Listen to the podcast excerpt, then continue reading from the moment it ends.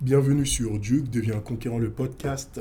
Aujourd'hui, épisode très spécial. J'ai une invitée que je peux pas vous dire comment je suis heureux de la voir. J'ai beaucoup de respect envers elle. Je l'avais découverte il y a quelques temps, euh, à l'époque où je regardais L'œil du dragon, et euh, j'avais vu son speech qui était extraordinaire. Sans plus attendre, je vous présente cette femme extraordinaire, Taïna Chalifou. Donc, euh, Taïna, présente-toi, dis-nous qui tu es. Ben, bonjour, hein, euh, comme tu l'as dit, merci pour l'introduction. C'est une magnifique introduction, je suis flattée. Écoute, euh, ben oui, euh, je, je, je, suis passée à l'œil du dragon, effectivement, il y a deux ans et demi à peu près. Mhm. Euh, J'ai bâti une entreprise de distribution commerciale de café, service commercial, donc bureau, commerce et restaurant. Puis c'est ça que je fais depuis quatre ans. Donc, si je comprends bien, tu fais du café, pas n'importe quel café, puisque là, je suis en train de goûter ton café. Il est excellent, extraordinaire, un cappuccino. Ah oui, oui, oui, oui, je confirme. Et euh, c'est plutôt du B2B, donc business to business. Exactement. Donc, on se concentre uniquement dans le B2B. Euh, on s'arrange pour avoir un service complet qui vient enlever les tâches administratives aux gens qui gèrent les bureaux, puis qui gèrent les gens qui sont mécontents de la qualité du café au bureau, donc les employés, les usagers ou la clientèle. Ce que j'ai vu ici euh, au Québec, hein, là on va me jeter des tomates, c'est que euh, le café c'est pas trop ça. hein. Moi je viens de Paris, je suis... Ben, écoute, je vais jamais te contredire là-dessus. Euh, je- non, je ne vais pas te contredire là-dessus. Voici pourquoi. Le café, c'est un art. D'accord? Pour faire un bon café, un bon espresso, un bon cappuccino, il faut, avoir, faut, faut mettre du love. Il faut mettre de l'amour dedans. Et euh, je fais le parallèle avec le métier de serveur, qui en phrase est un métier. Hein, En Europe, c'est un métier, c'est une vocation. Ici, c'est un emploi étudiant. C'est totalement correct. Mais il n'y a pas d'amour qui va dans le service. Même chose pour le café.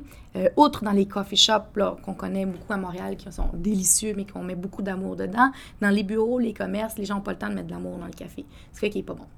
Il y a du jus de saucette. Il y a du jus de chaussette, effectivement, puis on a des... euh, Ouais, c'est ça. Il est jamais excellent. Il est jamais excellent. Puis moi, mon- ma mission, c'est de, de ramener le bonheur au travail en ramenant euh, une expérience authentique au niveau du café pour les employés et la clientèle.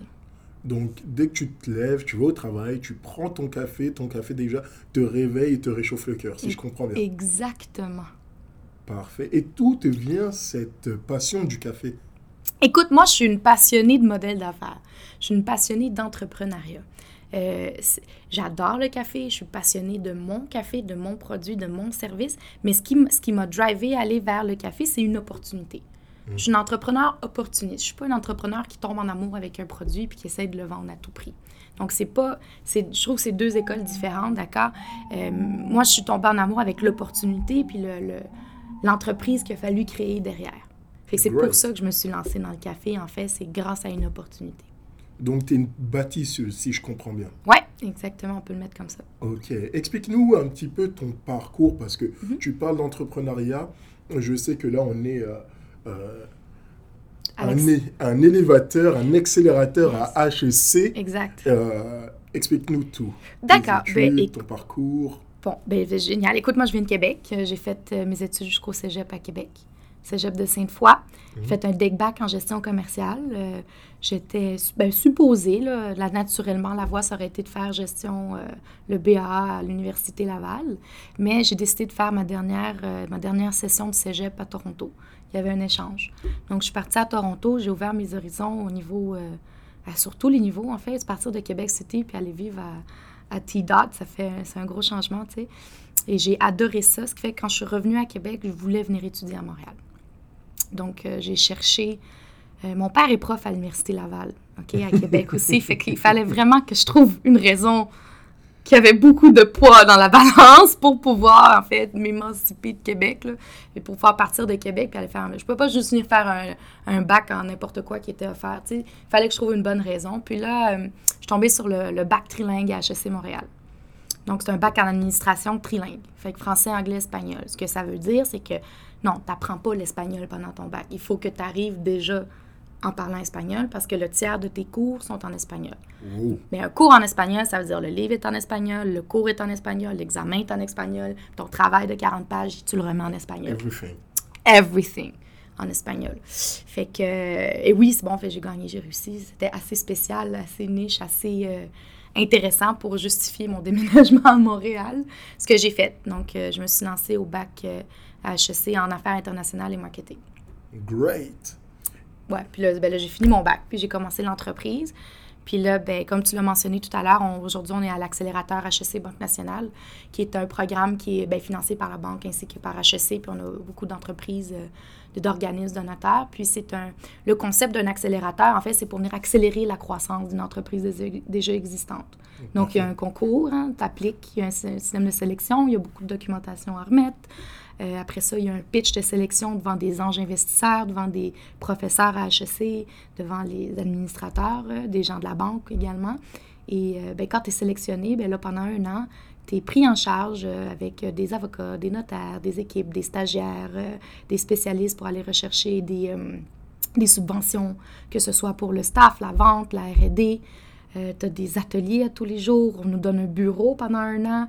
Donc, tout ce qu'on a besoin, c'est fantastique. Là. Moi, je ne pourrais pas être plus heureuse que me retrouver ici à ce stade-ci de l'entreprise. Puis l'objectif, c'est de redéfinir ton modèle d'affaires, le revoir, puis de, de trouver où est-ce que tu peux innover pour être à, l'avant de la concurrence. Que ce soit dans le tech ou dans des milieux traditionnels comme moi, par exemple, distribution de café, c'est pas, pas tech. Je suis bien contente. Donc là, on te met toutes les ressources mhm. nécessaires pour que tu puisses avoir une certaine croissance. Euh, je voudrais savoir comment on arrive à passer à, à travers toutes ces épreuves, être sélectionné, mhm. à pouvoir intégrer justement un accélérateur? Parce que mhm. tu as dit, il y a beaucoup de choses à faire. Déjà, il faut se préparer, il faut connaître ses chiffres, il faut se présenter, il faut avoir un pitch de vente. Et les gens n'achètent pas une entreprise, ils achètent une personne. Tu vois tu es une personne dynamique, tu as un sourire. Bon, vous ne la voyez pas, mais vous allez la voir dans la photo. C'est une personne extraordinaire, très jolie. Et son sourire, il inspire la confiance. Merci, j'aime ça. C'est une bonne qualité pour quelqu'un qui vend. Euh, écoute, tu as mentionné quelque chose. Euh, un pitch de vente. Il faut avoir un pitch de vente. La réalité, c'est que quand tu as une entreprise, il y a le pitch de vente pour vendre ton produit à quelqu'un, puis tu as le pitch pour les investisseurs, qui n'est pas du tout le même pitch, qui n'a pas du tout les mêmes éléments, les mêmes caractéristiques, le même ton, la même structure. Donc, euh, L'objectif aussi de l'accélérateur, c'est de euh, bâtir notre back-end pour avoir un pitch pour l'investisseur puis lever de l'argent à la fin. D'accord? Donc, on est chapeauté par Ange Québec. Donc, avec. Euh, es-tu familier avec euh, Ange Québec? Pas du tout. Ange Québec, en fait, ben, c'est un regroupement de, d'investisseurs anges, d'accord, qui vont, sous la tutelle de l'organisme, investir des montants très importants dans des entreprises, dans des startups. D'accord? Donc, euh, tu peux lever euh, un demi-million avec Ange Québec, tu peux lever 25 millions avec Ange Québec. Euh, donc, ce sont des anges investisseurs. Donc, tu fais un VC, like a venture capitalist, mais ce sont des anges. Fait qu'ils sont un petit, peu plus là pour aider, mais en même temps, c'est des gens qui veulent des retours, de l'argent, l'investissement. Donc, c'est, on nous prépare à lever du capital. Mm-hmm. On nous prépare à, à, mettre sur pied l'ensemble du back-end nécessaire pour améliorer notre croissance puis avoir un taux exponentiel de réussite. C'est ça, il faut, on cherche le profit dans un business. Absolument.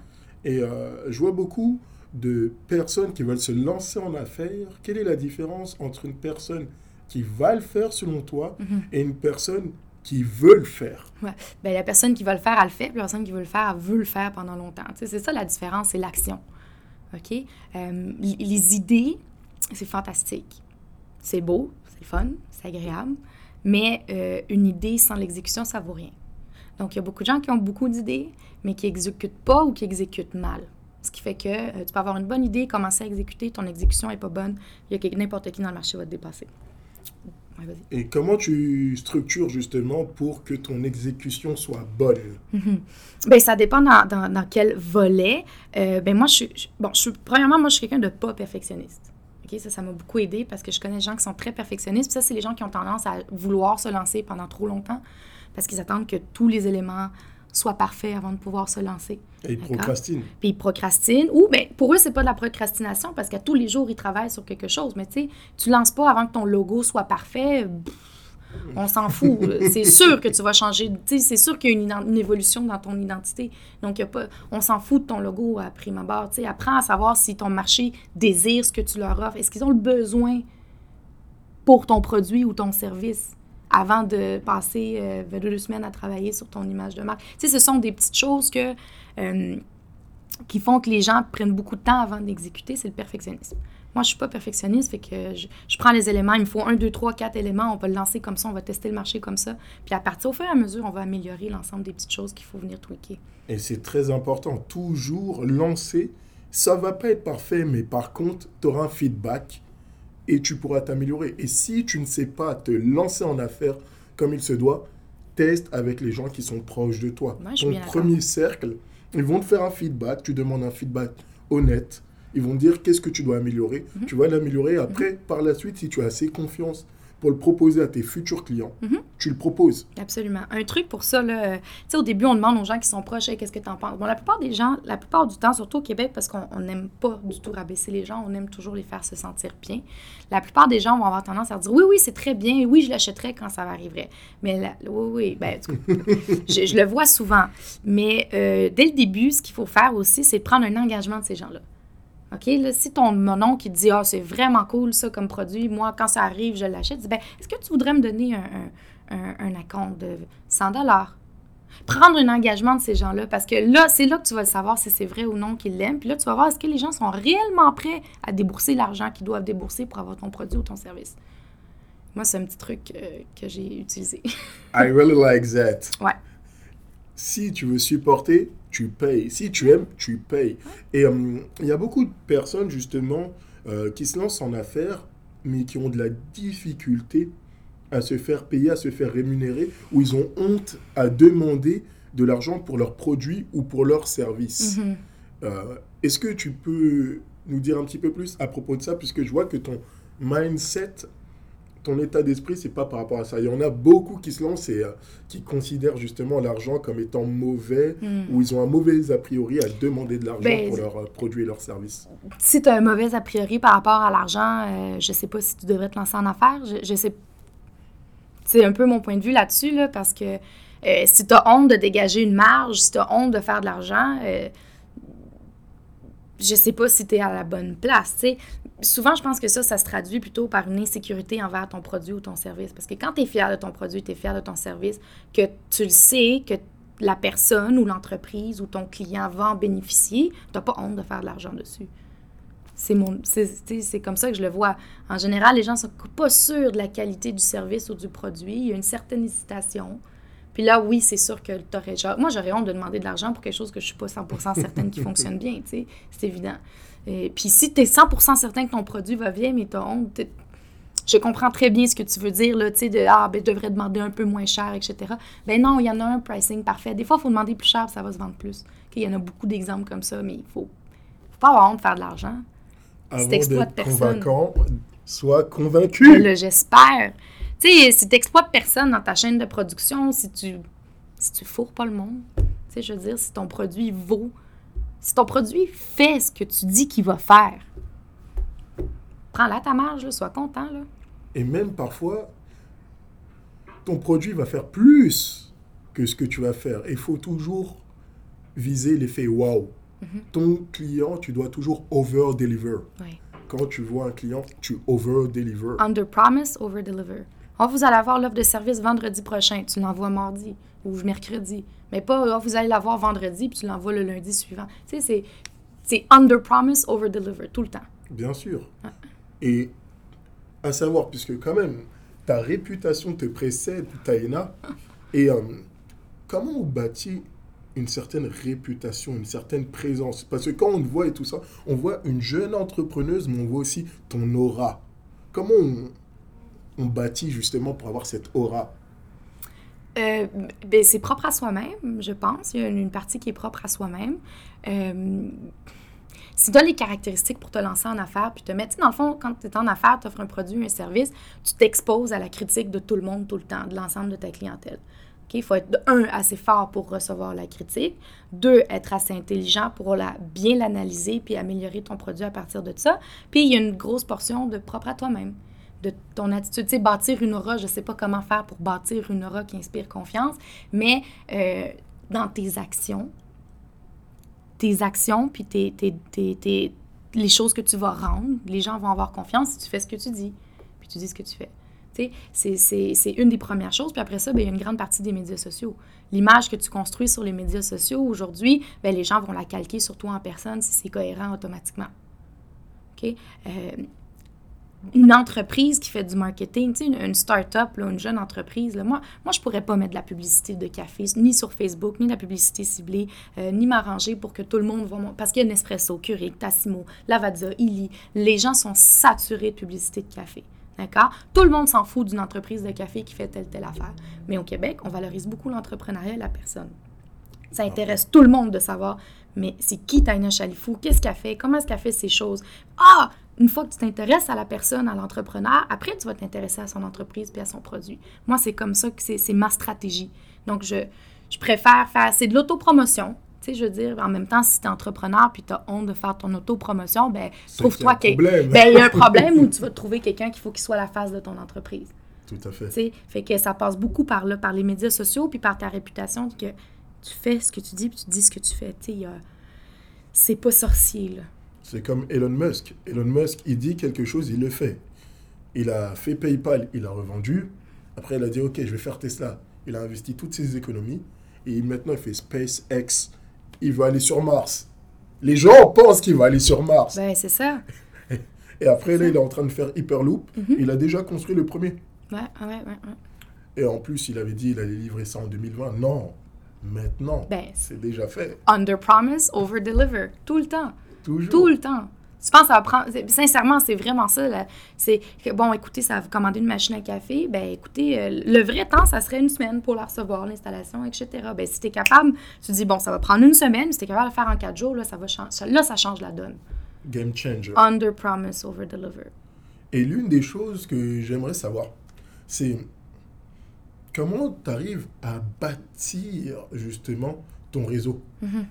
Comment tu Est-ce qu'il y a une stratégie spéciale? Il y a un tips que tu pourrais nous donner pour bâtir un réseau pour que ce soit dense? Et là, je t'ai vu tout à l'heure, il y a une personne qui t'a appelé et tout de suite, tu as pris le rendez-vous. Et elle était plus que satisfaite. Tu avais déjà fait un essai produit, c'est ça? Non, en fait, c'est que il y a deux semaines, on était... Euh, on a fait un, bar à espresso pour Québécois pendant euh, le e-commerce, euh, pendant le, congrès du e-commerce au Palais des Congrès ici à Montréal. On a servi 1500 euh, personnes pendant deux jours, et café gratuit illimité pour tout le monde. C'était exceptionnel. J'avais du staff fantastique. On a réussi à passer à travers. C'était magistral. Euh, mais en fait, c'est que c'était une, dame qui, a goûté notre café, qui l'a trouvé exceptionnel, qui a dit ben, On a du super de bon café au bureau, mais il me semble que le tien est meilleur. Puis on s'est rendu compte que c'était euh, le même type de système de potes biodégradables. Donc, euh, cette personne-là a passé mon numéro à l'administrateur de bureau parce que bon, j'ai réussi à identifier, je savais qu'ils avaient probablement des problèmes ou qu'on pourrait améliorer le niveau de service. Fait qu'à partir de ce moment-là, ils nous ont contactés, puis là, ils sont très contents de voir que il n'y aura pas beaucoup d'adaptation à faire vu que c'est le même type de système, mais qu'on pourrait augmenter le niveau de service euh, pour leur bureau. Ça, j'adore. Mm entendu dire, quand vous faites affaire avec Taina Chalifou, quand vous faites affaire avec Di Napoli Café, non seulement vous avez un café qui est extraordinaire, là je le goûte, c'est l'un des seuls cafés que j'ai goûté dans ma vie où il n'y a pas cette amertume parce que le café n'est pas brûlé. Exactement. Et c'est, il est très doux. Merci. Il a un certain panache on dirait que je suis en train de vendre. mais, du vin?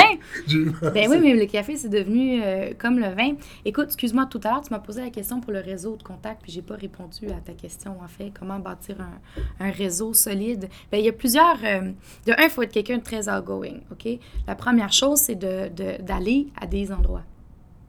Et ça a l'air simple, hein, mais c'est parce que la plupart des gens bon, s'enterrent dans le travail, ce qui est normal, on a tous beaucoup de choses à faire, mais il faut spécifiquement réserver des moments de réseautage ou de, d'endroits où est-ce qu'on peut aller connecter avec des gens. OK? Mm-hmm. C'est la première chose. La deuxième chose, c'est ton réseau de contacts existant, les gens que tu rencontres, que tu ajoutes sur LinkedIn. Euh, il faut garder contact avec eux. Donc, souvent, moi, ce que je fais, c'est quand je tombe sur des articles qui me font penser à des clients, boum, je leur envoie. Je leur vends rien. Je dis, j'ai pensé à telle chose, ça fait partie de ton industrie, dis-le, c'est intéressant. Donc, il y a une façon de garder euh, un certain contact avec des gens qu'on a rencontrés. Et l'autre façon aussi, puis là, ça, ça, joue beaucoup dans le gage de, dans le gage de confiance, pardon, c'est. Euh, de mettre les gens en, compte, en relation entre eux. Tout à fait. Moi, c'est mon dada. Il n'y a rien que j'aime plus que ça. Des gens qui sont dans des milieux similaires, des gens qui ont des modèles d'affaires similaires, des gens qui ont des produits qui sont similaires ou des services qui peuvent s'entrecouper, des services qui peuvent se compléter. Euh, je, je, je fais non seulement l'effort, mais j'en fais une mission de mettre ces gens-là en contact. Donc, je rencontre quelqu'un qui fait X ou X chose, je connais son compétiteur. Hey, veux-tu parler avec telle personne? Ça, c'est quelque chose, tu sais, j'envoie un courriel, j'envoie un texto, puis je le fais tout de suite. Puis encore une fois, quand je dis que je le fais, je le fais. Fait que ça, ça joue beaucoup au niveau du gage de confiance. Tu fais ça une fois avec quelqu'un, il va se rappeler de toi la prochaine fois que tu le rencontres. Après ça, ben, moi, je suis pas une fan particulière des chambres de commerce.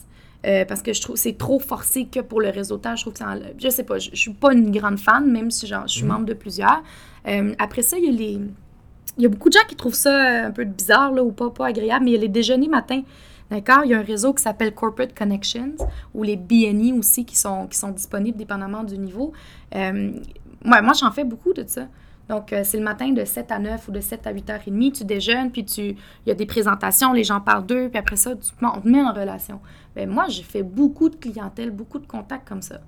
Mais il faut, faut s'investir, il faut s'impliquer une fois qu'on a rencontré quelqu'un. Bon, moi, par exemple, je ramasse des cartes d'affaires. Ben, moi, j'ai un, j'ai un courriel avec un beau visuel graphique que j'envoie. On s'est parlé cinq secondes ou pas, on a décidé qu'on ne pouvait pas faire affaire ensemble, je n'ai rien à te donner, tu n'as rien à me donner, ça ne dérange pas. Je ramasse ta carte d'affaires, je t'envoie mon courriel. Mon courriel, ça s'appelle Hey, we just met and here's what I really do. On vient de se rencontrer, voici ce que je fais vraiment. Puis là, bon, life is too short to drink bad coffee. Si vous voulez, si vous avez, puis les quatre segments que, je- que je viens, que je viens chercher. Les bureaux, ah, j'ai envie de donner du bon café pour, pour mes employés. Les restaurants, je veux donner du bon café à ma clientèle. Après ça, on a les commerces. Puis les gens qui sont intéressés par le biodégradable. Fait que là, ils reçoivent ça, ça reste dans leur courriel, ils me répondent jamais, mais le jour où ils ont besoin de café, ils cherchent café dans leur, dans leur inbox, ils tombent sur mon courriel, puis là, ils flippent mon email ou ils m'écrivent. Awesome. Tout le monde que je rencontre en reçoit un. Tu sais, fait que c'est des choses que, c'est des petits trucs. Aussi, moi, j'ai pas de carte d'affaires. Moi, j'ai ça, les cartes d'affaires. Qu'est-ce qu'on fait avec une carte d'affaires? Toi, quand on te donne une carte d'affaires de quelqu'un qui t'intéresse pas, qu'est-ce que tu fais avec?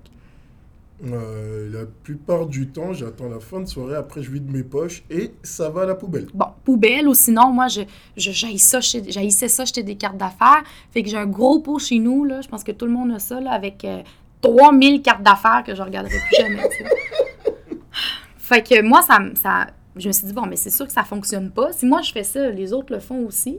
Donc, euh, elle a beau être belle, ma carte d'affaires, puis coûter 1,25 à l'unité, ils vont quand ils vont peut-être juste la mettre sur le top puis la regarder une fois de temps en temps. Tu sais, il n'y a pas de...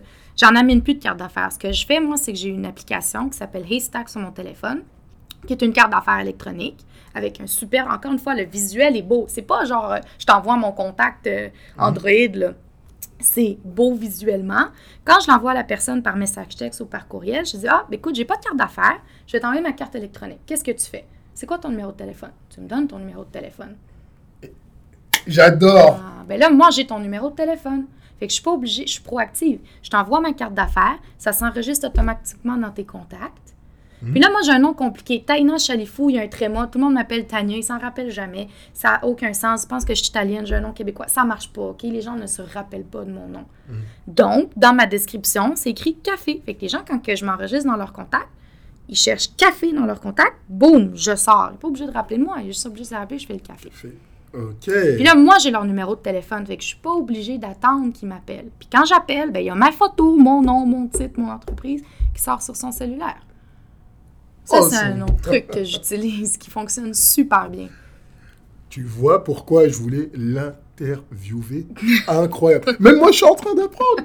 Même moi, le stratège en succès, celui qui fait le podcast Duke devient un conquérant, je suis en train d'apprendre.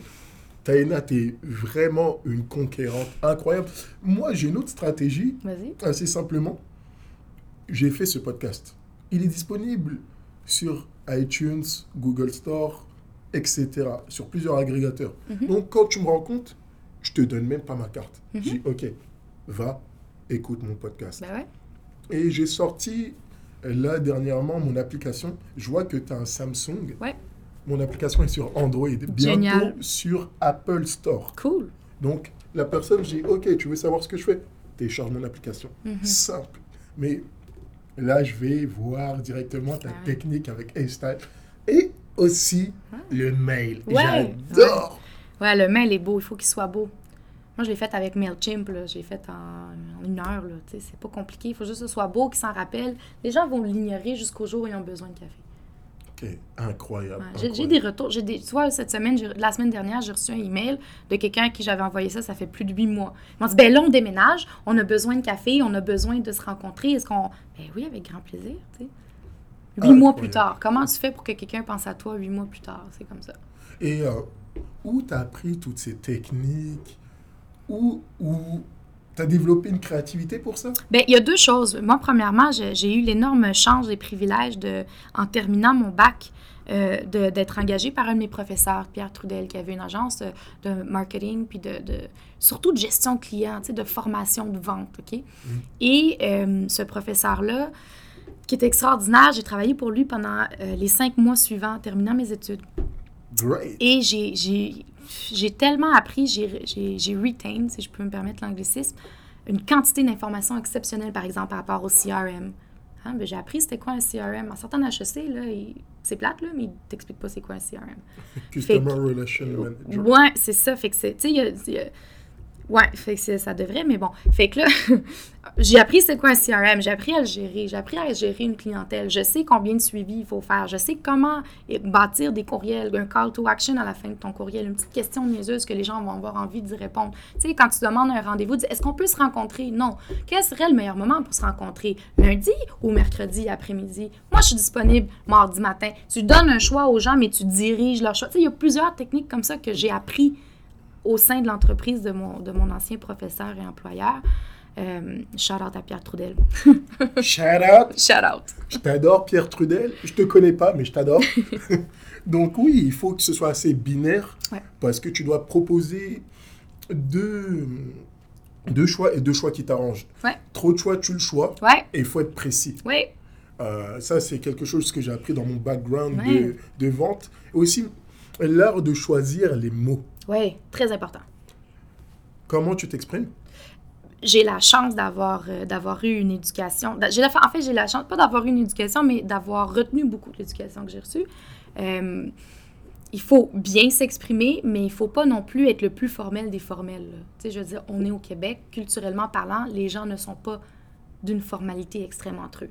Donc, il euh, faut gager son client, il faut être formel, bien articulé, il faut faire de bonnes phrases, il faut pas écrire trop de niaiseries dans un courriel, il faut pas non plus écrire des trop longs courriels, il faut aller droit au but, puis il faut répondre aux questions des gens. Mais euh, c'est évident qu'un niveau de français plus élevé aide. D'accord? Parce que, écoute, le marketing, la vente, c'est des mots, c'est de la littérature. On on va pas se le cacher, là, comme vendre un produit, c'est les mots qu'on vient derrière, les concepts qui se cachent derrière le vocabulaire qu'on va, qu'on va amener aux gens, puis c'est aussi l'art de diriger une conversation. Tout à fait. Fait que c'est, je trouve que le, le, le français, le niveau de français, ben de- le niveau de la langue qu'on utilise, en, en fait, est très important à ce niveau-là. Puis je recommande à tous de, si tu n'as pas une belle diction, ben prends un cours de diction, si tu veux être vendeur. Si tu écris vraiment mal. Toastmaster. Ouais, ouais, ouais, j'en ai entendu parler des Toastmasters. par- Apparemment que c'est très bien. Euh, oui, oui, oui, absolument. Il faut apprendre à parler en public aussi. Tu sais, je veux dire, euh, la façon dont on communique passe par la langue. Puis si notre niveau de langage n'est pas assez élevé, ben, on n'aura pas accès à certains, à certains niveaux. Fait que c'est très important. Il faut lire, il faut écrire, il faut, faut, faut, faut élever son langage. Comme je dit précédemment, les millionnaires et les milliardaires lisent en moyenne 60 livres par année. Sachant qu'il y a 52 semaines dans une année, ça fait un petit peu plus d'un livre par semaine. Et là, ce n'est pas moi qui vous le dis, c'est Mademoiselle Chalifou, Taina, incroyable Dinapoli, café, j'adore. Une chose que je voudrais savoir, est-ce que tu as des modèles d'excellence? Est-ce que tu as euh, des mentors? Est-ce que tu as des personnes que tu suis? Écoute, euh, oui et non. Oui, j'a- j'ai des mentors. J'ai des gens. Ben, j'avais des mentors plus réguliers euh, avant, mais je, je me. Dans la dernière année, je me suis beaucoup isolée au niveau de pour travailler mon entreprise. Là. Euh, j'ai une vision particulière, j'essaie de la développer. Euh, J'aurais dû m'entourer plus au courant de la dernière année, mais oui, il y a des gens qui m'entourent. Premièrement, à l'accélérateur, j'ai une panoplie de gens extrêmement intéressants qui m'entourent. C'est très important de s'entourer. Des gens que je suis puis que j'admire. Alors, écoute, c'est parce que je suis comme dans un, dans un. Je suis pas une entreprise de tech. Fait que pour moi, tous les gens qui sont super fameux, qui ont fait des unicorns, qui ont vendu pour des millions, puis qui scale à du 300% par année, je trouve ça des histoires fantastiques. Mais il n'y a jamais aucune de ces leçons-là qui s'appliquent nécessairement à moi. Parfait. D'accord? Fait que moi, je, je, je m'identifie pas à ça. Tu sais, en général, quand on admire des gens, c'est qu'on s'identifie. Puis dans le milieu du café commercial, la distribution commerciale des cafés, ben, euh, c'est mes compétiteurs. Puis j'essaie toujours de faire mieux qu'eux. Fait que je vais pas. I'm not gonna look up to it. C'est, c'est différent. Il y a Nespresso, la division commerciale de Nespresso, euh, que, que, que je trouve ça bien, là. Je trouve ça admirable, la façon dont, ils font affaire, mais tu sais, une- des millions de dollars. Fait que je peux pas m'identifier à ça non plus. Fait que je, je- cherche un, un- un role model à qui je peux m'identifier. J'aimerais ça que ce soit une femme. Pas nécessairement, là, tu sais, je, j'admire tous les hommes qu'il y a, mais je, j'aimerais ça rencontrer une femme qui a, qui a- qui a fait, qui a bâti une entreprise dans un milieu un peu plus traditionnel, puis qui, qui innove au sein de son modèle d'affaires, qui innove au sein de son pricing, que c'est pas une entreprise de service, parce que là non plus, je m'identifie pas. Fait que, euh, Par exemple, moi, je, quand tu me parles, je, parle- je pense à qui? À Daniel Henkel? Mhm, mhm. Ben, écoute, moi, je les ai faites, les dragons. Fait que j'ai- bien compris la dynamique, comment ça fonctionne, etc. Euh, mais ça fait pas partie... Ben, non, ça fait pas partie de mes role models. J'admire énormément Daniel Henkel, euh, mais je m'identifie pas à son histoire non plus. Parfait. Donc toi, tu grabes un petit peu partout et tu recomposes. Oui, c'est vraiment ça, en fait. Je, je prends des bribes de... Je prends des, des bribes d'expérience ou d'histoire que je trouve fascinantes, auxquelles j'arrive à m'identifier, puis je me, je me construis à travers ça. Voilà, tu fais ta synthèse personnelle et euh, tu construis ton propre rôle d'affaires et tu ne copies pas. C'est pour ça que tu es en capacité d'innover. Ouais, ben c'est ça, oui. euh, je... Écoute, moi, quand j'ai commencé dans le café, je ne connaissais rien du café, je ne bu... je buvais même pas de café. tu sais, euh, la première fois que je suis allée en Italie, j'ai demandé un café, j'ai goûté un café, j'ai dit « Oh mon Dieu, c'est ça un vrai café? » J'ai compris, il, il fallait, il fallait amener cette expérience-là ici, parce que ça n'avait rien à voir avec ce qu'on ce qu'on nous sert euh, de façon régulière, dans tout ce qui n'est pas spécialisé, tu sais. Et c'est là que tu as eu euh, cette étincelle? Ouais, ben moi, moi, la première fois que je suis en Italie, j'ai goûté au café, j'ai j'ai eu une illumination. Ok. Et là, tu as dit, je vais faire un business avec. Pas du tout, en fait. Ce qui s'est passé, c'est que j'avais un associé dans le temps. Donc, euh, je connaissais un Italien qui venait de Naples, d'où, euh, d'où- en fait, d'où est-ce qu'on amène le café présentement. Et euh, ben, lui aussi, il trouvait que le café n'était pas euh, Fameux. fameux, à la hauteur. Dans les façons générales. Tu sais, écoute, quand je dis que le café n'est pas nécessairement bon, ici, là, je n'inclus absolument pas tous les endroits spécialisés qui mettent un effort exceptionnel et qui, qui réussissent à donner un, un- un rendement génial. là. Tout à Euh, fait. mais les bureaux, là, c'est pas nécessairement génial. Puis la plupart des restaurants non plus parce qu'il n'y a pas de love, qu'il n'y a pas d'amour dedans. Puis lui, ben, il trouvait pas un café qu'il aimait. Il venait de Napoli. Écoute, Napoli, là, c'est. Il n'y a rien qui se passe sans un café à Napoli. Là. Genre, ton- tu vas rencontrer ton meilleur ami ou ton ennemi, ben, il y a un café entre les deux. Tu sais, je veux dire, y a, peu importe ce qui se passe, il y a un café. Au Québec, on boit genre 2,3 tasses de café par jour par personne en général. En Italie, c'est genre 5,7 par personne par jour. Ok. Fait que, tu sais, la- Plus de deux fois plus. c'est incroyable la quantité de café qu'on boit, mais la qualité du café qu'on boit également. OK? Ça change beaucoup. Donc, euh, ben, lui, il trouvait pas de café qu'il aimait à Montréal, fait qu'il a demandé à sa mère de lui envoyer une machine à espresso qu'ils avaient à la maison. Sur du 220. Fait qu'il fallait un gros transformateur qui pesait une tonne. Puis, euh, des potes de café. Puis, c'est un système de capsules. C'est pas des capsules, c'est des potes biodégradables. C'est fait comme une pochette de thé. L'enveloppe est recyclable. Et le café qui sort de là est, est- comparable à un coffee shop en Italie. Dire, c'est hallucinant. Mais tout le monde utilise ça en Italie. C'est devenu la norme. Ici, tout le monde a Nespresso. Là-bas, ils ont tous ce système-là. Qui, ben, d'après moi, d'après ma clientèle aussi, j'ose l'espérer, et d'après les Italiens qui, moi, que moi, je considère comme étant les masterminds du café au monde, euh, trouve que ça fonctionne beaucoup mieux, c'est plus, c'est plus intéressant au niveau du goût, de la qualité, du rendement, puis c'est beaucoup plus fidèle à la, à la vraie méthode de faire un café avec le grain. Fait qu'à partir de ce moment-là, j'ai vu le système de potes biodégradables, le café est excellent. Là, j'ai fait ce qu'on a parlé tantôt, je suis allée voir tout le monde que je connais. Fait que moi, je travaillais dans les bars à Montréal, je travaillais beaucoup dans les clubs. Euh, fait que j'avais, je connaissais beaucoup de propriétaires de restaurants. Puis là, je me suis pointée avec ma machine, je disais Comment tu trouves ce café-là? C'est bon, c'est pas bon T'en achèterais-tu une? OK, ben ils s'en viennent dans six mois, tu me donnes moi 100$ d'acompte. Puis dès qu'ils arrivent, je t'appelle, je te livre ta machine. Puis Great. là, j'ai vu que les gens étaient Ah ouais, c'est quoi, c'est super bon, je te. J'ai dit Puis si ça vient pas, moi, je te rembourse. Mais c'est des gens qui j'avais des relations de confiance. Ouais, j'ai ramassé 400-500 pièces. J'ai dit, OK, tu sais quoi, les gens sont prêts à le faire. Awesome. C'est comme ça que c'est parti. J'ai pas de mots pour décrire comment tu m'impressionnes. Et hum, ce côté de foncer, Mhm. tu l'as pris ça d'où? Des parents de, de- Parce que tu m'as dit que ton père est quand même professeur à l'université de Laval. Ouais. Qu'en est-il de maman? Ben, écoute, ma mère, c'est la fonceuse, c'est la vendeuse de la famille. OK, ma mère, il n'y a rien qui l'arrête. Jamais, nulle part. OK, si tu me trouves dynamique, là, je pense que ma mère, elle a le double du dynamisme que j'ai, là. C'est incroyable. Puis si tu trouves que je suis bonne vendeuse, là, ben, ma mère est encore meilleure vendeuse, meilleure négociatrice. Fait que là, moi, depuis toujours, j'ai l'exemple de négociation dans ma tête. On, ma mère est marocaine, je suis moitié marocaine, moitié québécoise. Parfait. Fait que, euh, écoute, la, la négociation dans le souk, là, ça me connaît. Je, je te jure, ça- le, le côté vendeur, fonceur me vient de là. Euh, et le, mon côté d'analyse me vient de mon père. Mon père est prof en anthropologie à l'Université Laval. Eh ben, Aujourd'hui, il est à la retraite, mais c'est. Donc, on, mon ouverture d'esprit sur la culture, qui aujourd'hui m'a amené à avoir la chance extraordinaire de parler cinq langues. Cette ouverture sur la culture, combinée avec le, la, la, la drive euh, de ma mère, c'est les capacités de gérer les relations interpersonnelles, hein, parce que de la vente, c'est juste de la communication puis de la gestion. Tout à fait. Fait que j'ai combiné ces deux-là, puis euh, écoute, j'ai grandi dans un, dans un milieu tellement encourageant, j'ai j'ai grandi sans limite. Je sais pas si tu comprends ce que je veux dire, là. mes parents n'ont jamais mis de limite à mes capacités ou n'ont jamais instauré aucune limite à ce que je pouvais accomplir.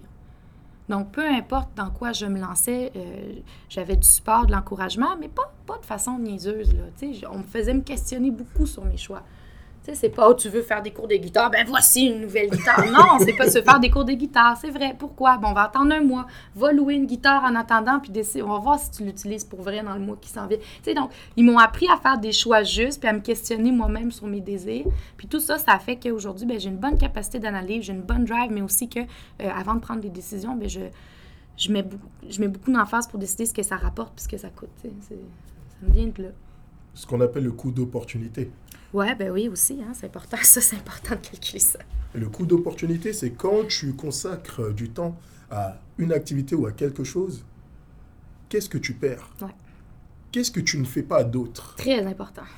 Et si tu viens, tu te lances en affaires, si tu es réellement un conquérant, regarde ton coût d'opportunité. Tu peux le regarder à court terme, si tu veux baser, faire du cash right now, ou à long terme. Ouais. À long terme, qu'est-ce que ça va bâtir pour toi? Est-ce que ça va être périn, ce que tu vas faire? Est-ce que tu vas créer un système? Ouais, de pérennité qui va te permettre de, de- qui va te permettre à long terme de rester là. Mais tu sais aussi, tu sais, ton coût d'opportunité quand tu es entrepreneuriat, ben la première chose, c'est ton salaire que tu ne gagneras pas pendant des années. Tu sais, en sortant de l'université, moi, j'aurais, tu sais, je- là, je pense que le salaire moyen en sortant d'HEC, c'est à peu près 35-40 000 à peu près. Je, que dans une, tu pas comptable là, quand t'es pas spécialisé. Fait que, hum, bon, OK, c'est correct. Puis après 3-4 ans, ça augmente. Puis moi, j'ai beaucoup de confiance en ma capacité. Fait que je suis sûre que j'aurais fait 70 000 mais c'est Mhm. dans mon imaginaire. Fait que 70 000 pendant euh, les 4 années que ça m'a pris à développer ça, etc., jusqu'au moment où je me paye un salaire équivalent à ça, ben c'est ça mon coût d'opportunité. C'est une coupe de 100 000. Ouais. Tu sais, fait ça, il faut le comprendre, il faut savoir, faut savoir qu'est-ce qu'il y a, mais il faut aussi mettre dans la balance les choses que tu vas apprendre de bâtir ta propre entreprise, etc. Puis là, tu décides, est-ce que mon coût d'opportunité est trop élevé pour ce que je veux faire? Le rendement possible de ce que je veux faire, est-ce qu'il vient parier à ça? Donc, c'est une analyse qu'il faut faire. Parfait. Et euh, j'aimerais te poser une question, la question ultime, Ah, la question ça. que j'ai posée OK. à des personnes extraordinaires comme Beverly Bellevue, que je salue, comme Michel Destruel, ou encore comme Luc Poirier, comme Master Alan. Quel est ton tips, l'ultime conseil que tu donnerais à une personne qui veut conquérir sa vie? C'est euh, la, con- la confiance en ta capacité d'apprentissage. La confiance en ta capacité d'apprentissage. Ouais, il faut se rendre compte à un moment donné que. Mais là, il faut choisir ce qu'on décide d'apprendre, hein, le coût Mhm, d'opportunité, mhm. il faut toujours le gérer.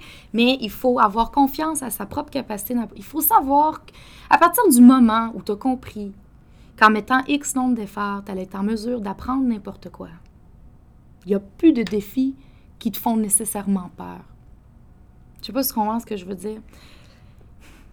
Une fois que tu as décidé que tu étais en mesure de maîtriser un domaine ou quelque chose, une aptitude qui t'empêcherait, qui t'empêche d'aller plus loin parce que tu ne l'as pas, quand tu as compris que tu allais pouvoir la- l'apprendre, puis que tu avais décidé que tu allais mettre le temps et l'effort que c'était- qui était nécessaire, mais il n'y en a plus de barrière après.